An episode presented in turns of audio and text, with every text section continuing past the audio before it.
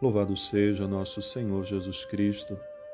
Irmãos e irmãs, nessa sexta-feira da sexta semana da Páscoa, 14 de maio, a igreja celebra a memória de São Matias.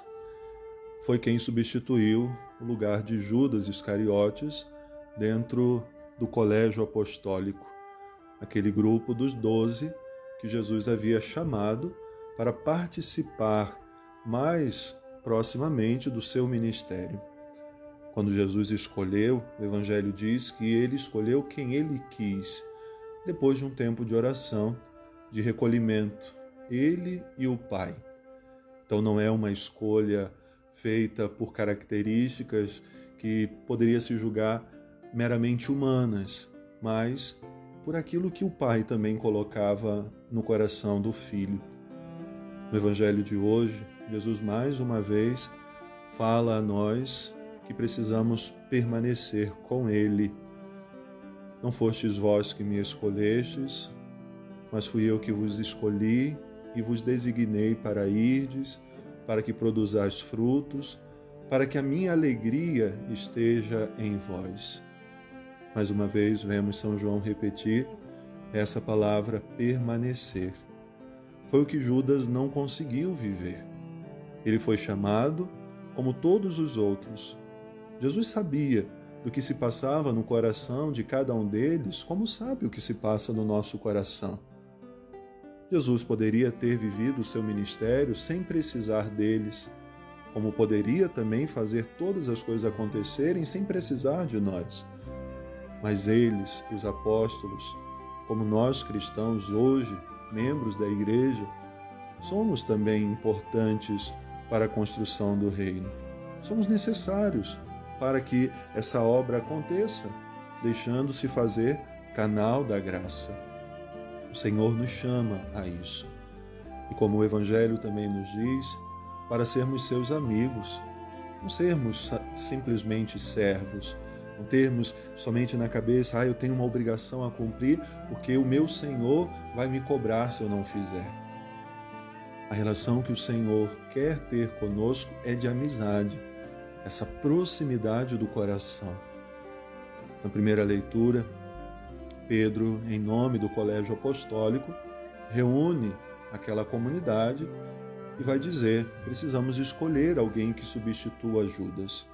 Não podemos ficar somente onze, precisamos completar o colégio. Mas essa decisão não caberá a nós, Pedro, naquele momento, reconhece. É uma decisão muito difícil, é um desafio e ele sozinho não poderia fazer, como assim os outros apóstolos também não poderiam fazer. É o Espírito Santo quem inspira. Apresentaram dois nomes. Um dizendo nome, sobrenome, e depois simplesmente Matias. E Deus, como sempre, surpreende escolhe aquele que não foi apresentado com tanta solenidade. Deus escolhe quem Ele quer, como escolheu a mim, como escolheu a você. Muitas vezes nos consideramos indignos, não somos merecedores de tamanha graça, mas o Senhor nos escolheu. É de nós que Ele precisa, como precisou naquele tempo de Matias. O Senhor nos convida hoje, irmãos e irmãs, olhando a vocação apostólica, reconhecer a nossa vocação como homens e mulheres que devem anunciar no tempo a palavra, fazendo-se sempre amigos do Senhor. Essa proximidade, como dizia, do coração, aproximar o nosso coração ao coração do Senhor. E descobrir cada dia a nossa vocação aonde se manifesta a alegria do Senhor. Santa Teresa d'Ávila rezava, pedindo sempre, Senhor, livra-me dos santos de cara triste, porque um santo triste é um triste santo. Podemos rezar, Senhor, livra-nos dos cristãos de cara triste, porque um cristão triste é um triste cristão. Não conseguirá jamais anunciar a palavra do Senhor, porque a alegria do Senhor é a nossa força. diante das lutas da vida, diante dos desafios que nós vamos enfrentando.